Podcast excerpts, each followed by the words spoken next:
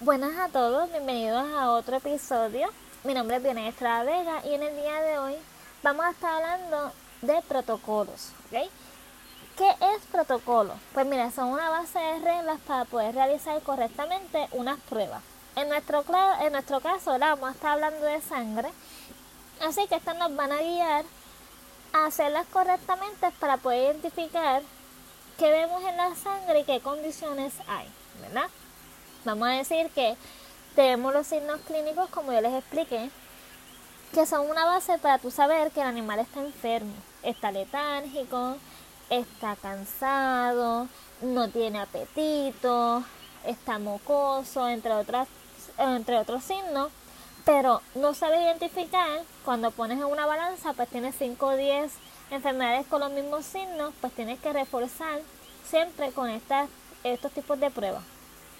¿Qué vamos a estar hablando en nuestro primer eh, tema? Pues miren, repaso de la anatomía de células, funcionamiento y distribución de sangre, conocer los componentes de las células y terminologías relacionadas. Como todo en la vida, tenemos que empezar desde lo más básico hasta lo más complicado y pues estaré dándoles un repaso de esta información. Es bien importante que ustedes sepan de dónde nace la sangre, de dónde salen estos componentes, dónde se crean, ¿verdad? Y es que ellos se crean en la médula ósea, que en todo nuestro hueso, ahí se está trabajando y se están creando glóbulos rojos, glóbulos blancos y las plaquetas que cuando están maduros van a nuestro corriente sanguíneo. Ustedes ven los anuncios que te dicen, toma leche y calcio para que te crezcas fuerte y sano. Pues realmente este comportamiento no es simplemente para tú tener eh, los huesos fuertes en el sentido de que estén duros y que tú seas alto. Esto también se refiere a que al tú tener tus huesos sanos y saludables, vas a poder tener un buen sistema inmune porque vas a tener estas células creciendo y madurando a tiempo. ¿Cómo salen las células? Pues viene de una célula madre y estas se dividen en dos. Y ahí es que salen los glóbulos rojos plaquetas y los glóbulos blancos. ¿okay? Hematopoiesis. Esto es una de las maneras para tú saber de dónde sale eh, y cuáles son los componentes que se utilizan, ¿verdad? En la sangre. Hema siempre es sangre, ¿ok? RBC son glóbulos rojos y son los que transportan el oxígeno. WBC son los soldados que nos defienden y las plaquetas es un grupo de coagulación. ¿Cuáles son las funciones o la producción de los mismos? Pues mira, ellos circulan por todo el cuerpo llevando nutrientes, eh, vitaminas, minerales, grasas, azúcares. También ayudan a transportar el dióxido de carbono hasta los pulmones para ser eliminado, ayudan a mover los desechos como es la urea, el riñón y ayudan al hígado a la biotransformación y o eliminación de, la de los alimentos, el bolo alimenticio que consumimos. Transportan las hormonas, combaten infecciones y controlan el sangrado. O sea que estas células están jangueando en nuestro corriente sanguíneo, trabajando constantemente y haciendo sus funciones. Ahora bien, les pregunto, entonces, ¿por qué tenemos que usar medicamentos si estos elementos hacen su trabajo? ¿Verdad? Pues bien sencillo. Si tú tienes 500 soldados, pero tu enemigo, que sería la bacteria o el virus, se duplica demasiado, y tiene mil, tú tienes que reforzar los soldados para que puedan eh, batallar y ganar la batalla y que la enfermedad no gane. Por ende, así es donde otro, ahí es donde nosotros desde afuera aplicamos unos medicamentos que ayudan a que estos dos se unan y sean más fuertes y combatan a esa, a esa enfermedad. Es bien importante que se repiten una y otra vez que RBC son células rojas que suplen oxígeno y también eh, nutrientes que las WBC son células blancas que protegen contra infecciones y que las plaquetas hacen la coagulación. Ahora vamos a los elementos celulares, ¿verdad? Tenemos los eritrocitos, que ya les expliqué que transportan oxígeno a los tejidos que son necesarios para el metabolismo, ¿ok? Sin oxígeno nosotros no tenemos nada, ¿ok? El oxígeno se agregan ¿verdad? moléculas transportadoras llamadas hemoglobinas, que son proteínas que contienen hierro. Y así pues ellas van siendo transportadas y llevan a las células que producen energía. ¿Ok? También la producción de glóbulos rojos es el estímulo de una hormona llamada eritropoyetina que se produce en los riñones. O sea, sin el riñón no tenemos este, este ciclo que nos ayuda a tener un grado oxígeno y glóbulos rojos. Por eso ustedes ven que cuando una persona le falta un riñón, su sistema inmune es más comprometedor y también le, le exigen muchas dietas, además de la, de la función del riñón aparte, también tiene que ver con el sistema inmunológico y la oxigenación. ¿Ok? Ya saben que las células blancas protegen contra infección.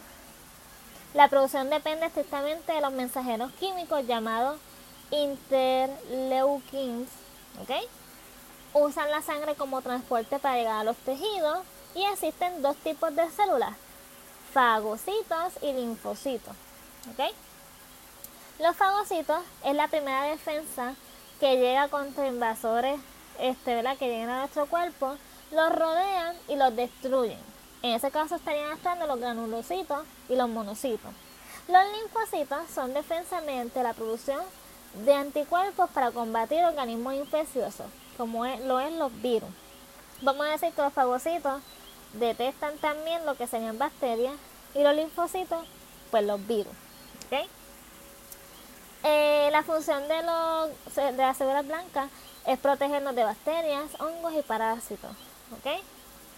Tipos de granulocitos, pues tenemos los neutrofilos, que ellos atacan las bacterias, eosinófilos que atacan parásitos y respuestas alérgicas y también los basofilos atacan parásitos y alergias. Los monocitos llegan hasta los tejidos donde se maduran y se llaman macrófagos. Los macrófagos se encargan de fagocitar, fagocitar cuerpos extraños, es que los rodean y lo matan. Linfocitos son responsables en eliminar y rechazar tejidos extraños o células cancerosas. ¿Ok? Yo estaba comentando ustedes en, comentando ustedes en la clase que ellos realmente son los soldados, ellos son los que realmente eliminan o matan ese, esa bacteria o lo que esté atacando. Y también a las células cancerosas, cuando hablamos de la triste historia del cáncer, pues todos nosotros tenemos células que salen deformes. Sin embargo, eh, en el caso del cáncer como tal, pues sucede porque es demasiado para poder combatir los linfocitos no dan abasto para poder matar tantas células que están infectadas, ¿ok? Los linfocitos se convierten en células especializadas, es como si tuviera un grado, un diploma, y se dividen en las células T, que combaten infecciones virales y cáncer, y las células B, que son los que producen los cuerpos, ¿verdad? Y organismos invasores o sustancias extrañas. Ellos también facilitan el reconocimiento por las células del neutrófilo. ¿Qué quiere decir esto? Las células B, cuando tú pones una vacuna, son los que entran en acción, verifican qué es lo que está en nuestro organismo y son los que facilitan a nuestro sistema inmune a reconocer cuál es lo que nos está atacando. Él es el que chequea y ve qué es lo que entra a nuestro cuerpo y lo chotea, ¿verdad? Nuestro sistema inmunológico. Aquí pues ya llegamos a las plaquetas. Son células especializadas en la formación de coágulos para evitar pérdida de sangre. Un bajo nivel de plaqueta indica alta probabilidad de sangrado. Pueden ser causadas por drogas, toxinas, desorden en la médula. Las drogas no necesariamente tienen que ser, ¿verdad? Lo que todo el mundo piensa que son las drogas que uno se, se coloca. También tiene que ver con lo que son los medicamentos y por eso hay tantos efectos adversos.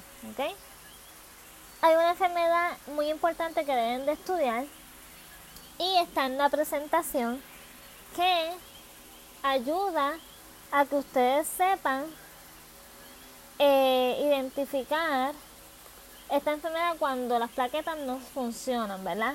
No hacen su trabajo. Vamos a la terminología.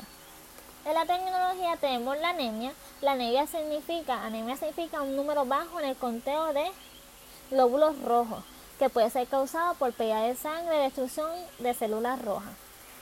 Hay enfermedades que causan anemia. Tenemos hemolisis, que es destrucción de células, lisis, que significa, ¿verdad? Rompimiento y o destrucción. O sea que hemo es sangre y lisis, pues pérdida, o sea que es pérdida de sangre. Hemo es sangre, ya les expliqué. Policitemia, conteo de glóbulos blancos alto, o sea, mucho glóbulo alto, sea, mucho glóbulo blanco alto, pues significa que hay una infección. Pilia, incremento en la sangre de un tipo en particular de células. Eso significa que crea tanta sangre y tantos eh, glóbulos rojos y plaquetas que estas personas o los animales tienen que ser donantes por obligación. ¿okay? Osis, incremento normal debido a una enfermedad. Penia, disminución en los niveles de un tipo de célula en sangre. Emia, denota presencia de una sustancia en la sangre. Estasis, parar o estabilizar. ¿okay? Anemia regenerativa es que la médula ósea responde apropiadamente a una, a una diminuta cantidad de glóbulos rojos. O sea, se puede trabajar con eso, la médula ósea puede trabajar y eh, defender y crear estos glóbulos rojos inmaduros. Y en anemia no regenerativa es que la médula ósea no responde adecuadamente a, a las necesidades de producir células rojas. Así que si no responde, pues obviamente eh, vamos a tener un problema porque no vamos a crear células rojas inmaduras a tiempo y va a haber poco oxígeno en nuestro sistema. Y nada, hasta aquí la primera presentación de protocolos. En breve voy a estar hablando con ustedes en otro episodio del sistema cardíaco. Gracias por escuchar, espero que hayan entendido algo y aprendido algo nuevo sobre este sistema inmunológico, que es bastante interesante.